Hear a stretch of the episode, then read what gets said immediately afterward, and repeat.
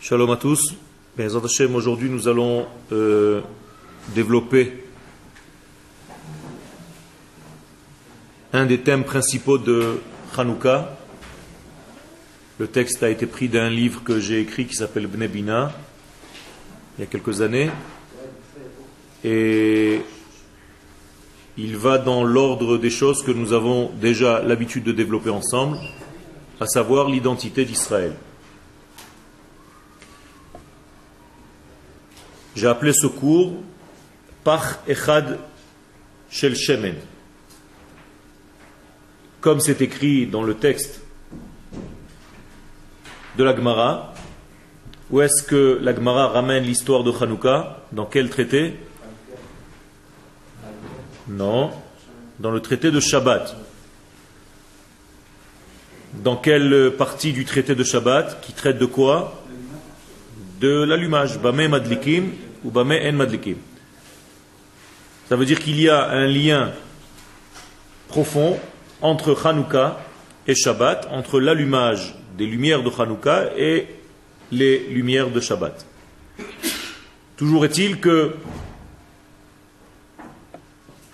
les sages nous disent qu'après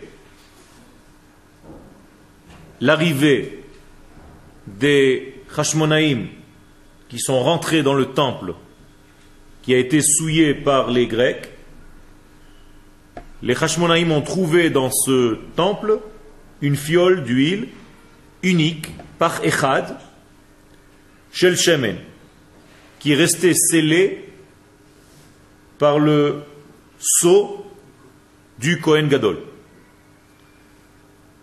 La question est ce que les sages viennent nous enseigner par ce récit. Pourquoi l'Agmara s'adresse, s'affaire à nous développer un récit concernant cette fiole? Pour arriver à ce, cette compréhension, nous allons commencer par expliquer d'où est arrivé le monde dans lequel nous sommes, pour essayer de comprendre comment on peut éclairer ce monde. הטבע בטהרתו לפני כישלונו על ידי חטאו של אדם הראשון, la nature, avant qu'elle ne chute de son degré initial par la faute du premier homme, היה כזה שמתוך גבולותיה ומידותיה המצומצמות eh bien, avant que cette nature ne chute, elle avait la capacité de dévoiler dans son degré limité les valeurs de l'éternité divine.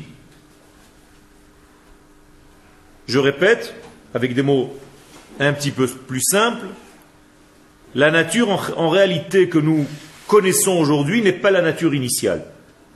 C'est ça que ça veut dire. Ça veut dire que notre nature aujourd'hui est une nature qui a perdu, qu'elle elle est dénaturée.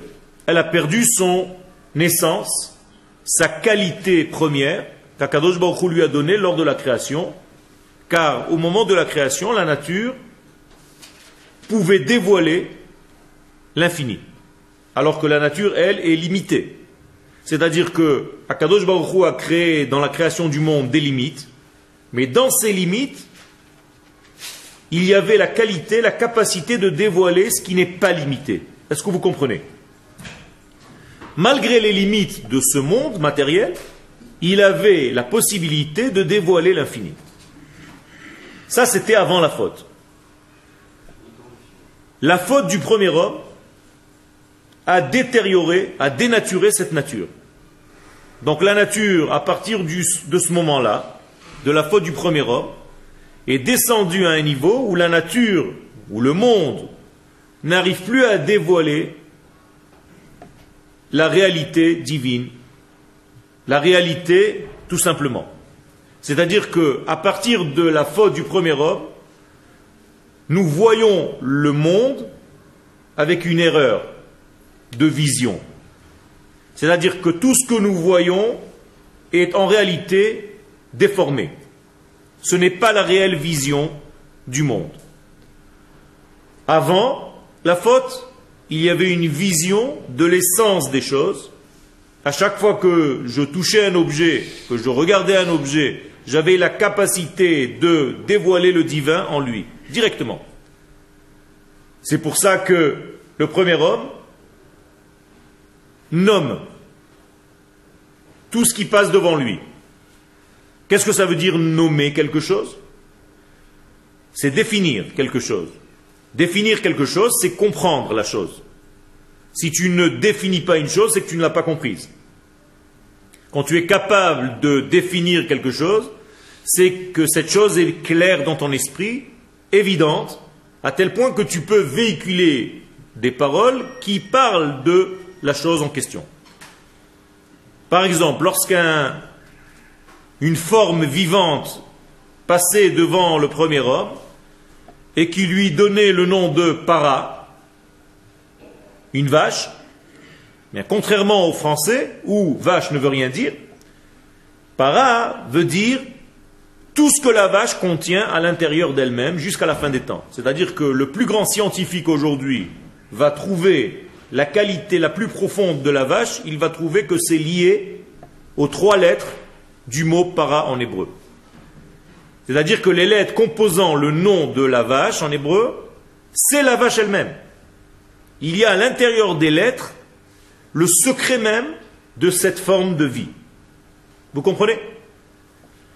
Ce n'est pas un langage choisi au hasard pour nommer quelque chose, c'est un langage divin que Adam Arishon a reçu la conscience de dévoiler et donc d'appeler la chose telle qu'elle est réellement.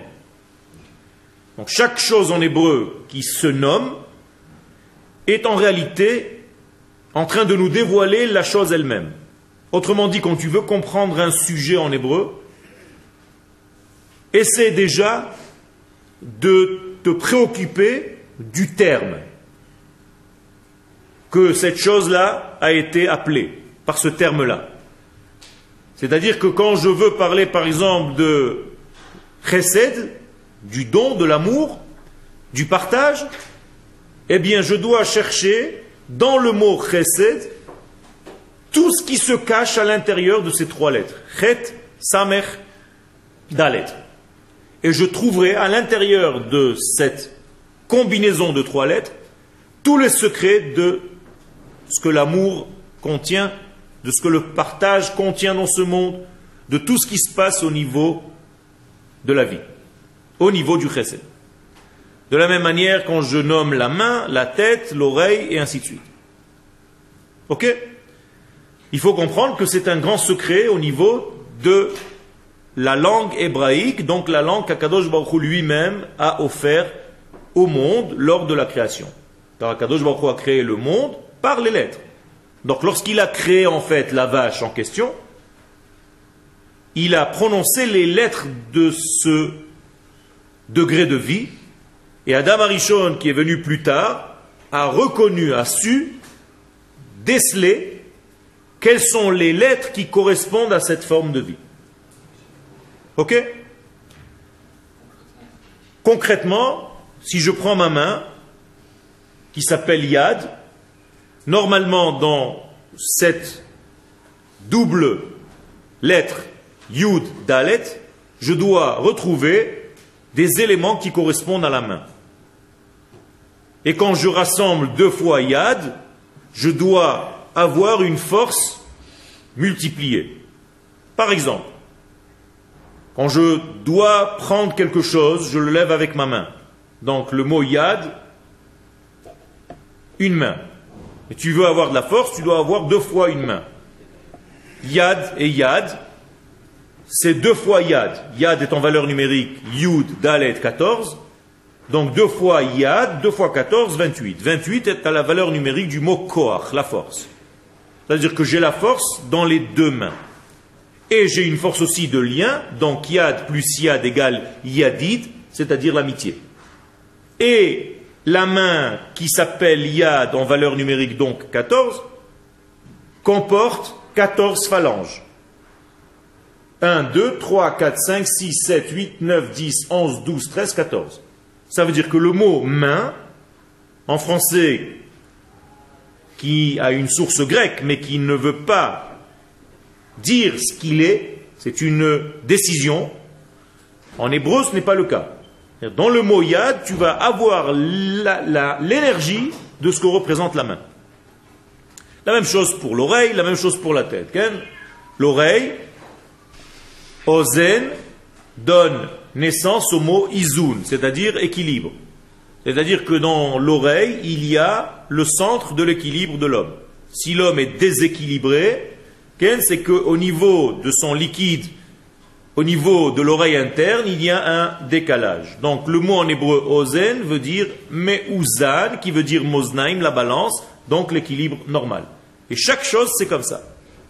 C'est-à-dire qu'en hébreu, les lettres et ce qu'elles représentent, les mots et ce qu'ils représentent, c'est une seule et même chose. Dans la combinaison des lettres qui composent un terme, tu as l'énergie de la chose. Ok? La nature, au départ, elle était telle que je viens de le dire maintenant.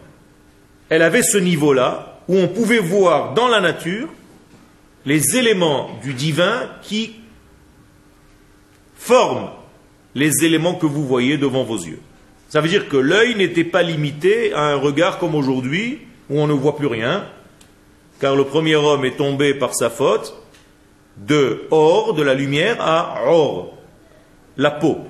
Or, en hébreu, le mot or, la peau, qu'elle peut se lire aussi hiver, qui veut dire aveugle. Ça veut dire que l'homme est tombé du niveau de la lumière au niveau de l'aveuglement. Donc nous sommes aujourd'hui aveugles par rapport à ce que nous étions au niveau premier du Adam Arishon. Combien de directions, combien de phases séparent le premier degré de celui dans lequel nous sommes aujourd'hui Eh bien, vous prenez la différence entre le mot or et le mot or. Vous voyez que les deux lettres vav restent dans les deux mots, il n'y a qu'une différence entre le Aïn de Or et le Aleph de Or. Moralité, Aleph est en valeur numérique 1, Aïn est en valeur numérique 70, la différence est de 69. Ça veut dire qu'on est tombé de 69 degrés par rapport à notre capacité de voir au départ. Tu multiplies ta vision d'aujourd'hui par 70 et tu commences à voir des choses comme on pouvait les voir au départ. C'est énorme. Troisième ligne. Quatrième ligne.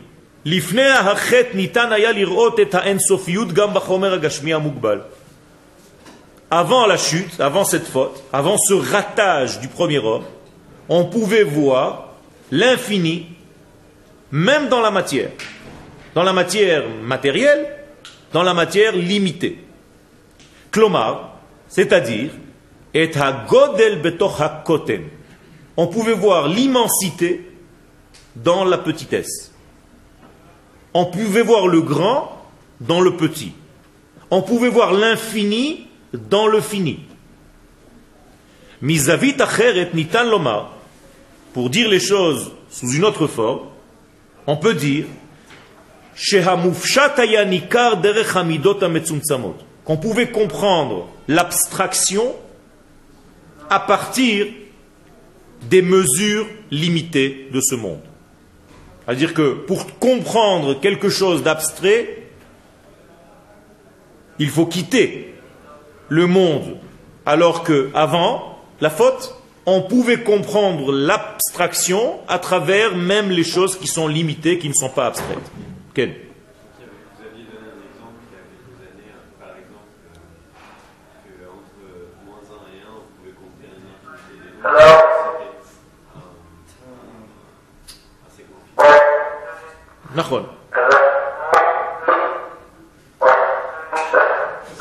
C'est en direct, c'est pour ça.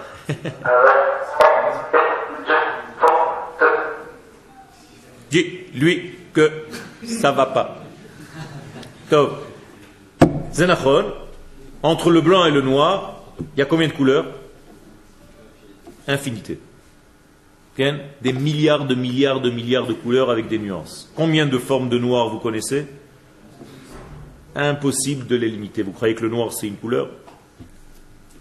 Le blanc, pour trouver le même blanc, vous pouvez vous accrocher. C'est une infinité. Et chaque couleur contient en elle l'infinité de variances et de nuances. Eh bien, toute la vie, c'est comme ça. Et là, chez Garamachet, malheureusement, ou heureusement, peu importe, c'est la réalité, la faute du premier homme a fait en sorte que le monde chute de cette valeur initiale. Et tout le système s'est écroulé. L'homme, en chutant, a fait chuter avec lui tous les mondes. C'est-à-dire tous les mondes, tous la création en réalité. Toute la création entière est tombée. Ça veut dire que les animaux avant la faute n'étaient pas les animaux d'aujourd'hui. Les animaux d'avant la faute avaient la valeur de l'homme d'aujourd'hui. C'est-à-dire aujourd'hui nous sommes les animaux d'avant la faute. Vous comprenez ou pas? Non, oui? Le niveau humain que nous avons aujourd'hui, c'était les animaux avant la faute. D'accord? C'est-à-dire les animaux étaient balèzes, si tu te prends pour un balèze. Ça veut dire que nous sommes tombés énormément. Alors je ne vous dis pas ce qu'était l'homme. Si déjà l'animal c'est ce que nous sommes aujourd'hui, alors qu'est-ce que c'était l'homme? Donc l'homme était à un degré extraordinaire qu'on ne peut même pas soupçonner, imaginer.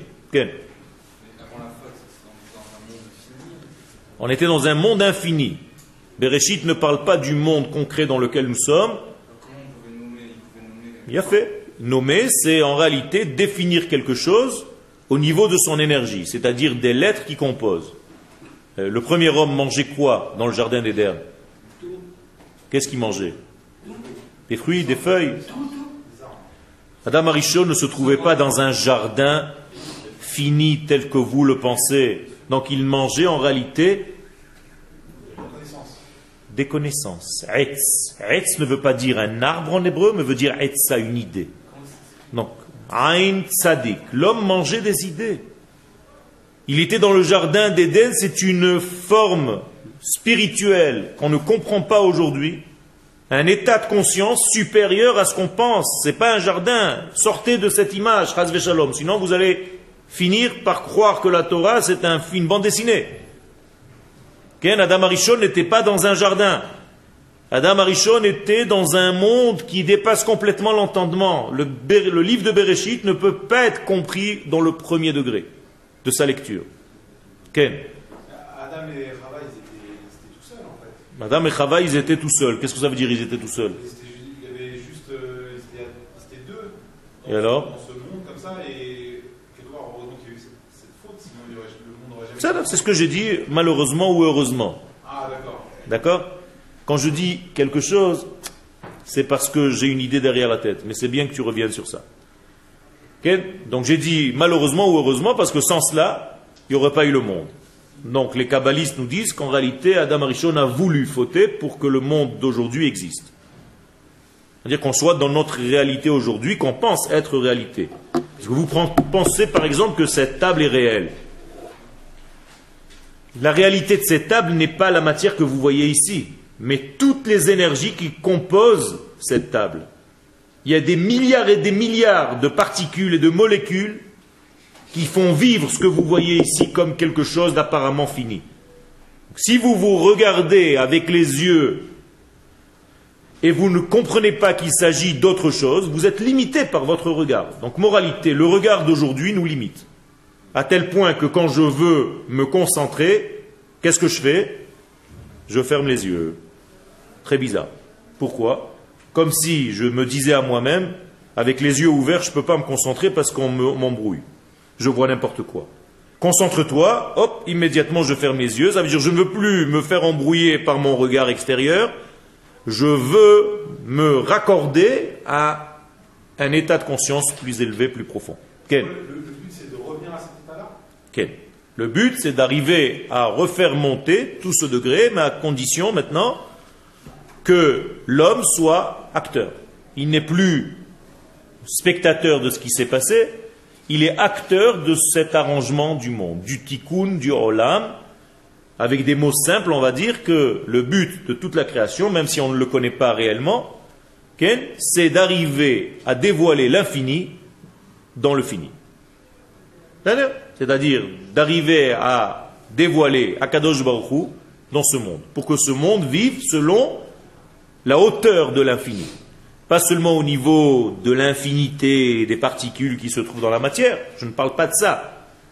Je parle que le monde s'élève à une morale telle qu'Akadosh Baruch l'avait prévu lors de la création. Dans ce monde, c'est partout. Ça commence par le peuple d'Israël sur sa terre qui va à la suite de cela devenir universel et enseigner cette sagesse aux nations du monde qui, elles, tout entières, voudront, à la fin des temps, rejoindre Israël pour rejoindre l'infini. Donc à partir de ce moment-là, tout ce qui est devenu aujourd'hui maintenant limité, mesuré, chaque objet de ce monde a une mesure, a une limite, a une taille, à partir de cette faute-là, c'est devenu en fait une perte. On n'arrive plus à voir l'infini dans le fini. Donc le fini ne reste plus infini. Vous comprenez? Donc il se transforme en quelque chose d'autre. Alors qu'il aurait dû rester infini puisque l'infini remplissait le fini.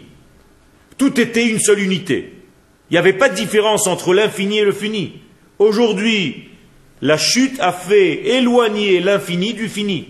Donc les choses finies dans ce monde se perdent. Alors qu'avant, elles existaient à l'infini. Vous comprenez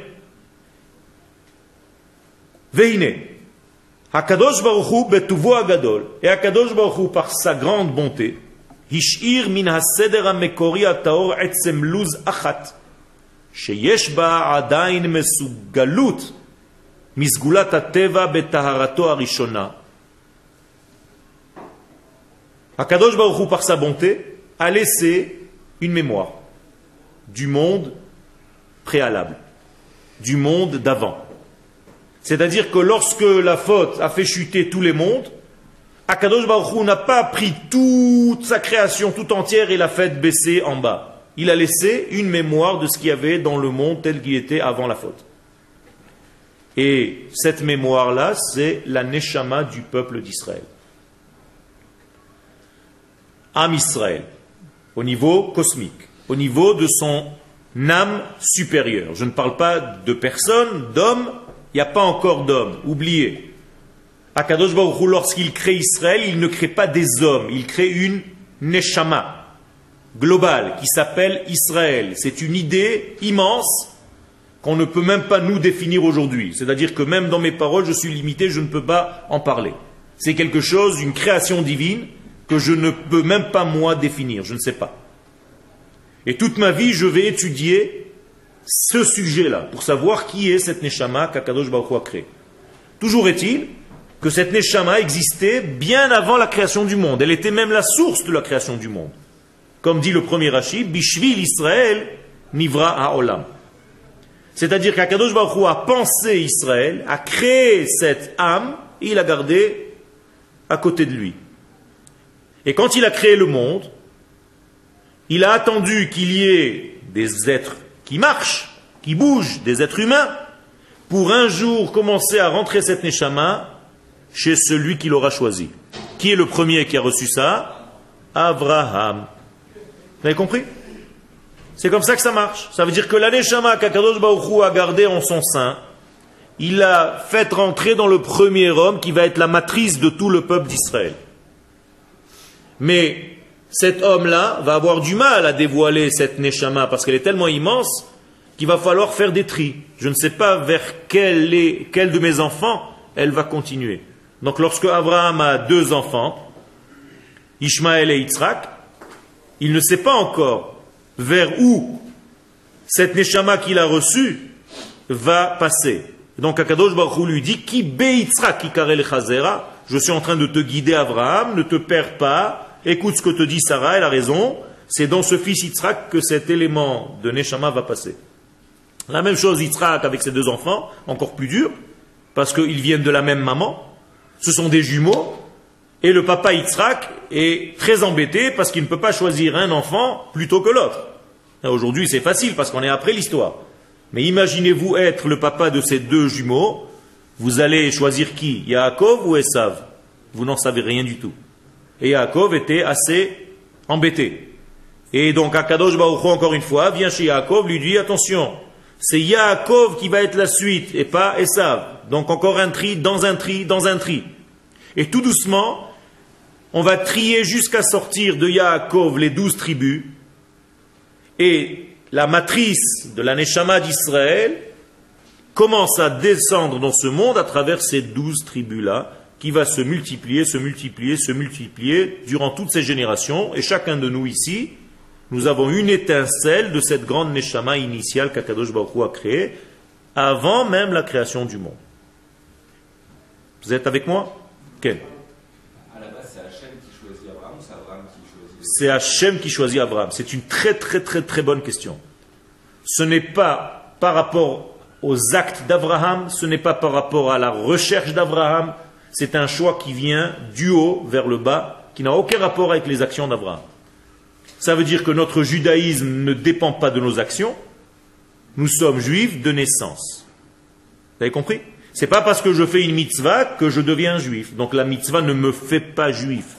C'est parce que je suis juif que je fais des mitzvot. Très attention. Parce que malheureusement, c'est une idéologie qui se développe. Si tu ne fais pas Shabbat, tu n'es pas juif. Si tu n'es pas à l'Etfilin, tu n'es pas juif. Si tu n'as pas la Brit Mila, tu n'es pas juif. Faux. Tu peux être un juif sans jamais avoir fait ni la Brit Mila, ni aucune mitzvah dans de ta vie. Mais tu restes un Neshama et rester encore soudé à son essence Israël. Toi, tu ne l'as pas développé dans ta vie par l'action de la Torah et des mitzvot, mais tu es Israël. Et tu resteras Israël. Israël, afalpi shechata, Israël hu. Un Israël, bien que toutes les fautes du monde, il les a faites, il reste néanmoins Israël. Donc c'est Israël qui fait des mitzvot, et ce ne sont pas les mitzvot qui font Israël. Donc les gens donnent de l'importance aux mitzvot comme si les mitzvot me font. Si c'est les mitzvot qui me font, elles sont plus importantes que moi. Donc qui va partir au jardin d'Éden après ma mort? Les mitzvot, pas moi. Donc il faut faire attention à bien comprendre ces choses-là. Quelle Vous avez une autre question?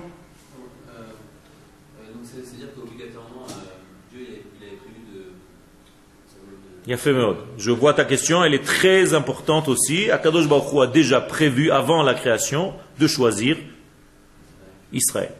Donc c'est pour ça qu'il y a marqué Asher Bachar Banu Mikol Amim, qui nous a choisi de parmi les nations. Où est-ce qu'il nous a choisi? Vous avez déjà vu un vote, vous? Il a tous, mis toutes les nations, il leur a dit Bon, je vais piocher, qui me, me correspond le plus? Non. Ce choix a été fait avant la création, de créer une nation qui a cette capacité-là. Ça veut dire que aussi que, Adam est universel. Universel. Ça veut dire que Adam Arishon contient tout le monde. Noach, est-ce qu'il était juif? Oui ou non? Non. Noach est universel, n'est pas juif. Il y a les Sheva Mitzvot Bnei Noach. Donc ne confondez pas les choses, attention. Le premier Israël de l'histoire, c'est même pas Abraham, c'est Yitzhak, qui est circoncis à huit jours. C'est-à-dire Abraham a reçu bien entendu la Neshama, mais elle va se développer, commencer à se développer dans son fils Yitzhak, qui est le premier circoncis à huit jours. Parce que ce n'est pas encore fini. Comme je l'ai dit tout à l'heure, il y a un tri. Comme de Yitzhak va sortir deux éléments, Yaakov et Esav, donc le tri n'est pas encore terminé.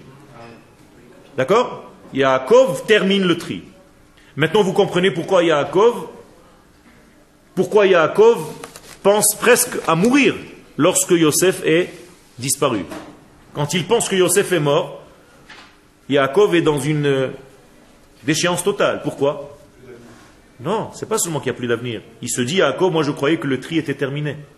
Or, je m'aperçois que le tri est encore là, puisque mes onze enfants, ou mes dix enfants, ont écarté encore un c'est-à-dire le tri continue à se faire. Et quand Yosef est revenu, il est revenu à la ville, il a dit Je ne me suis pas trompé, le tri est bien terminé, c'est de ces douze-là que la nation d'Israël tout entière va sortir. C'est clair? Je dis des choses très simples, hein, mais il faut les remettre en ordre. Sinon, c'est une panique totale, on ne comprend rien, la Torah devient une salade matboucha. Okay. Euh, ça veut dire qu'après la sortie d'Égypte, on dit qu'il n'y a qu'un cinquième ou un sixième du peuple qui est monté en Israël. Donc ça veut dire que là, les, cinq cinquièmes ou les six sixièmes d'Israël. Okay. Euh, c'est eux, c'était le peuple d'Israël, et donc là, il n'y a pas eu de tri. C'est pas un tri. C'est un choix. C'est-à-dire que parmi les hommes qui maintenant contiennent cet élément Israël, par exemple les gens de cette pièce-là, parmi vous, il y en a qui choisissent de suivre la destinée de ce peuple et d'autres qui choisissent de rester collés à une autre nation, à un autre degré.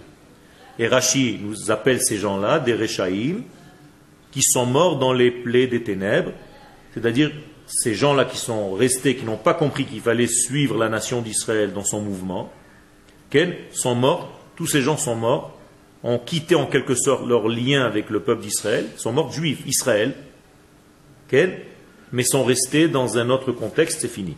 C'est-à-dire que ceux qui sont sortis d'Égypte, ça devient les six sixièmes. La totalité de l'histoire continue avec ceux-là. Ken. En rapport avec sa question, en fait, on peut, comme il a posé par rapport à. On est, comme si que le processus était déjà écrit, que nous, Ken. on rentre pas. Le processus au niveau global est déjà écrit. Enfin, on n'a aucun libre arbitre. Rien du tout. Mais par contre, on est acteur en tant que. En tant qu'individu, tu as le libre arbitre de vivre selon de peuple, ta nation ou de te soustraire à cette nation. Au peuple, Mais au niveau peuple, on n'a aucun choix. on peut dire qu'on a une cellule souche. C'est une nature. Une nature. D'où vient le mot nature en français? Du mot naître. D'accord? Donc, nature, c'est naître. Tu es né d'une maman juive, tu es juif. C'est tout. Nigma Rassipo. On ne te demande même pas ton niveau, ton étude, tes mitzvot, tes machins. Ça, c'est une autre histoire maintenant. Tu as déjà la carte magnétique Israël à l'intérieur de toi. Kadosh Baruch t'a fait rentrer, pac, quand tu es rentré, tu as ta carte magnétique Israël. Ce que toi tu fais avec après, c'est ton problème. Donc le seul choix que nous ayons dans ce monde, c'est de réaliser notre identité Israël, cette neshama qui est dans nous, ou de l'ignorer, ou de l'étouffer. C'est simple? Ok.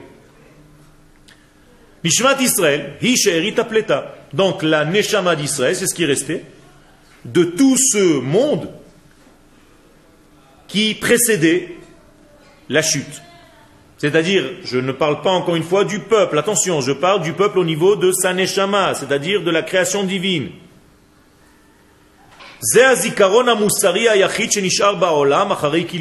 Donc c'est la dernière mémoire, le dernier souvenir du monde après sa chute, après sa défaite. C'est. Israël. C'est la mémoire Israël. Ou hanavi, comme dit le prophète, dans Shmuel, vegam netzach Israël lo yeshaker. Shmuel était un prophète Oui ou non Shmuel était un prophète ou non Oui, Shmuel un avis.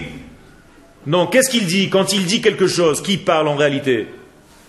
Akadosh Hu, le prophète, c'est ça sa mission, c'est de dire tout simplement ce que Dieu dit. Le prophète n'invente rien de lui-même. Donc, qu'est-ce que dit Akadosh Hu?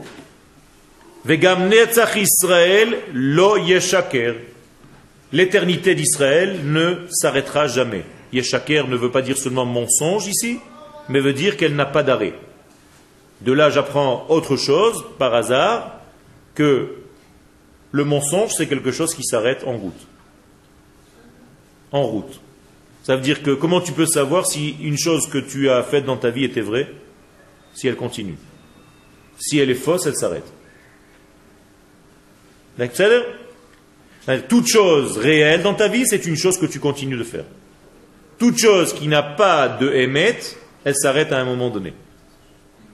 Donc Israël, qui est la mémoire divine depuis le début, ne pourra jamais s'arrêter. Donc il y a une éternité d'Israël qui est signée par Akadosh Baruch. Il n'y aura jamais de destruction totale de la nation d'Israël. Toujours restera cette mémoire Israël dans ce monde. Dans combien de personnes elle va s'habiller C'est une autre histoire. Vous comprenez? Ça veut dire tu as beau tuer 15 millions de personnes, okay 7 millions, 6 millions dans la Shoah, ce que tu veux, des pogroms, des machins, ce que tu veux, eh bien, la même Neshama va s'habiller dans un petit peu moins de monde. Chazve shalom, chazve shalom, s'il ne restait plus que du peuple d'Israël, seulement les gens qui sont assis ici dans cette pièce, eh bien c'est la même Neshama qui s'habillerait dans les gens de cette pièce. Vous comprenez? Et s'il y a plus d'enfants, elle s'habille dans plus d'enfants. Et s'il y a un peuple tout entier, elle s'habille. Donc chaque génération, la même Neshama s'habille une fois dans 10 millions de personnes, une fois dans 5 millions de personnes, une fois dans 15 millions de personnes. Vous comprenez ça ou pas? Ça veut dire que moins on est, plus elle est intense en chacun de nous? Euh, ce n'est pas exact, mais en réalité, ce que tu peux dire, c'est que nous avons une matrice, un nombre bien précis, qui contient toute cette structure, c'est 600 000. C'est-à-dire notre chiffre secret, c'est 600 000. Après, c'est une sub- subdivision des 600 000. Aujourd'hui, par exemple, il y a 15 millions de personnes dans le peuple d'Israël à peu près. Donc tu divises 600 000 par 15 millions et tu vois combien de nous contient de Neshama. 0,0000. D'accord? Quel C'est là On peut pas en créer. hein. On peut pas, rien, on n'a rien à rajouter, il n'y a rien du tout. C'est une âme qui est déjà structurée, elle s'habille dans ce monde lorsqu'il y a 600 000 hommes, et s'il y a plus, eh bien, elle se subdivise. Ça veut dire qu'aujourd'hui, personne d'entre nous n'a une neshama complète. Nous avons que des parcelles d'âme. Compris ou pas? C'est-à-dire? C'est-à-dire que les. On peut. Par exemple, tout le Machon Meir, c'est peut-être une neshama. Même pas. Vous comprenez. Et c'est divisé, c'est pas aussi simple que ça. Hein, C'est beaucoup plus compliqué que ça, mais je ne rentre pas de ça. Ça, c'est déjà un livre du Harizal qui est Gilgulé Neshamot. Sefer Gilgulim. Shara Gilgulim du Hari Akadosh. Nitzriut bilti me'oreret. Donc, il y a ici une éternité que personne ne peut contester ni annuler. Posez-moi la question, il reste 10 minutes, quel rapport avec Hanouka? Ken Vous allez la poser? Ramzu Yatsartili, dit le prophète Is- Isaïe, j'ai créé ce peuple, je me suis créé ce peuple pour moi. Yatsartili, je me suis façonné ce peuple. Akadosh Baruch Hu, en réalité, quand il a créé les Neshamot dans ce monde, il s'est gardé une Neshama pour lui. Il a le droit Il a le droit, il fait ce qu'il veut. Il a créé plein de Neshamot, il s'en est gardé une, il a dit celle-là elle est à moi, celle-là elle a une qualité bien précise. C'est quoi? Tehilati et Saperu. Traduction Cette Neshama est capable de, louer Dieu. De louer ou de l'acheter? De raconter ses louanges. Ok? Ça veut dire il y a une seule Neshama sur terre qui va s'habiller dans des êtres humains que nous sommes qui va être capable de raconter ce qu'Akadosh Baruch est. Ce qu'il veut, plus exactement. Donc, si je veux, en tant que nation du monde, savoir ce que l'Éternel veut, je dois m'adresser obligatoirement au peuple d'Israël. C'est lui qui fournit l'information. Cette Neshama, c'est ce qu'on appelle Knesset Israël. Tout à fait.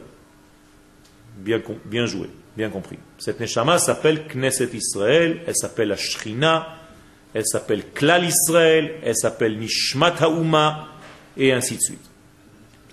L'étude de cette Neshama, vous avez déjà étudié cette Neshama?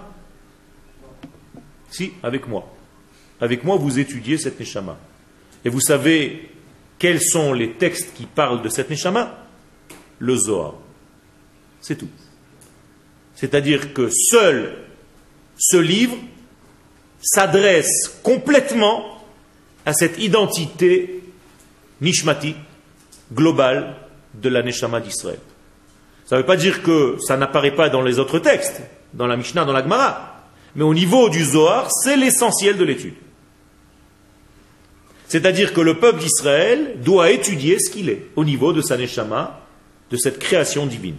Et pour étudier cela, donc c'est donné quand vous serez, Be'ezrat Hashem, dans votre construction, vous allez un jour atteindre cette étude du Zohar aussi.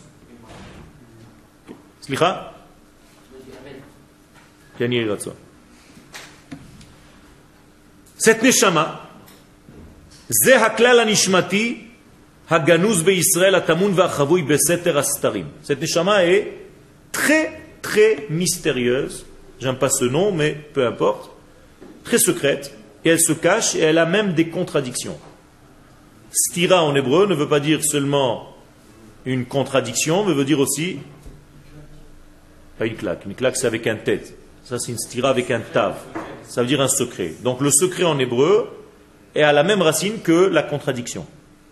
Plus tu es dans le secret, plus tu t'affrontes à des complications et à des contradictions.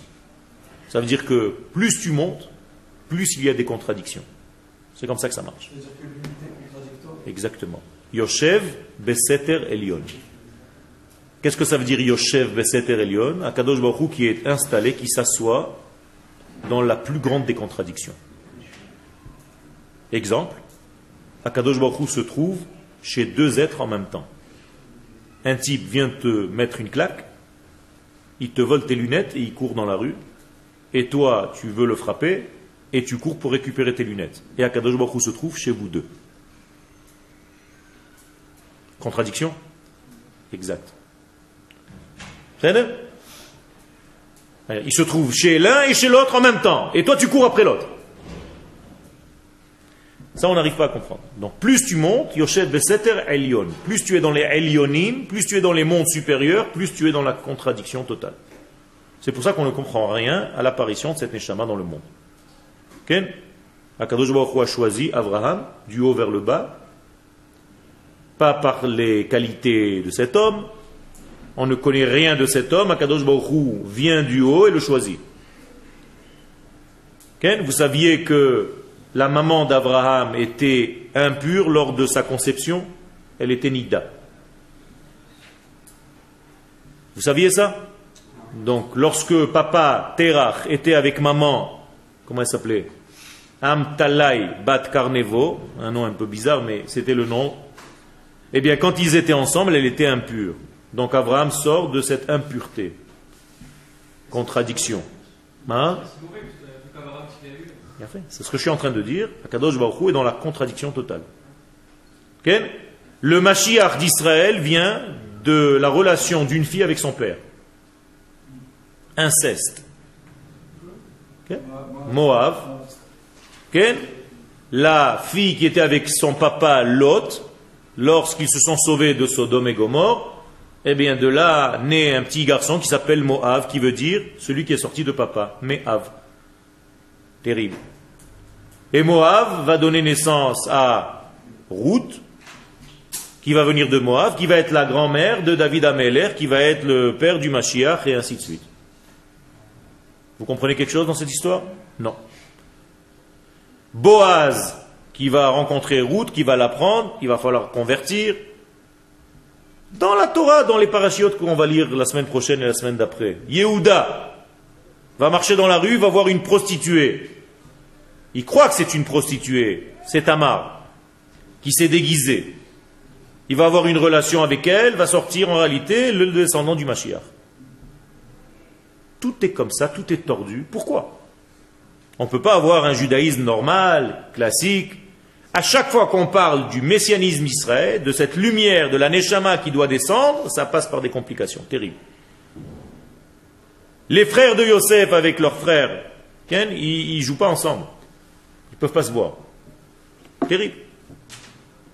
Yosef se trouve seul. Les enfants qui sont nés des servantes jouent au bi.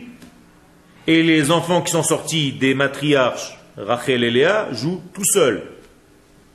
Et les uns ne peuvent pas jouer avec les autres. Et Yosef va dire à son papa, tu sais, les enfants de celle-là et les enfants de celle-là, ils ne peuvent pas se supporter, ils se chamaillent, machin. C'est comme ça que tout commence. Ça ne peut pas marcher normalement, c'est 12 tribus d'Israël. Hein Il y a un travail, donc Akadosh Baruch Hu dit à tout le monde, allez, on plie tout, tout le monde en Égypte. Vous descendez tous en Égypte. Et tout le monde descend en Égypte. Et en Égypte, qu'est-ce qu'on fait? On réapprend à vivre ensemble. Quel rapport avec Hanouka? Juste pour ne pas vous laisser comme ça en l'air. Mais tout simplement, cette lumière de la Neshama d'Israël, c'est la fameuse lumière, la fameuse fiole qui a été retrouvée et que les Grecs n'ont pas vue. Alors posez-moi la question, comment ça se fait qu'ils ont tout fouillé et qu'ils n'ont pas vu juste cette fiole-là? Vous comprenez pourquoi? Parce que ça ne leur appartient pas, ce n'est pas de leur niveau. Donc ils ne peuvent pas l'atteindre, ne peuvent pas la voir. Donc c'est toute une allusion à la Neshama d'Israël, qui est restée scellée par le tampon du Kohen Gadol à Kadosh Baruchou, et que quand on reprendra cette fiole-là, qui est unique, par Echad, eh bien on rallumera toute la nature. La nature est basée sur le chiffre 7. Combien de branches il y avait dans la Hanouka au Beth Amikdash 7 branches. D'accord? Donc, l'élément supérieur de cette fiole rallume à nouveau le monde. C'est comme ça qu'il faut voir Hanouka. C'est une lumière qui nous descend de l'au-delà. C'est la lumière de la Neshama d'Israël, du Klal Israël, de la Shrina, qui descend sur terre pour nous éclairer.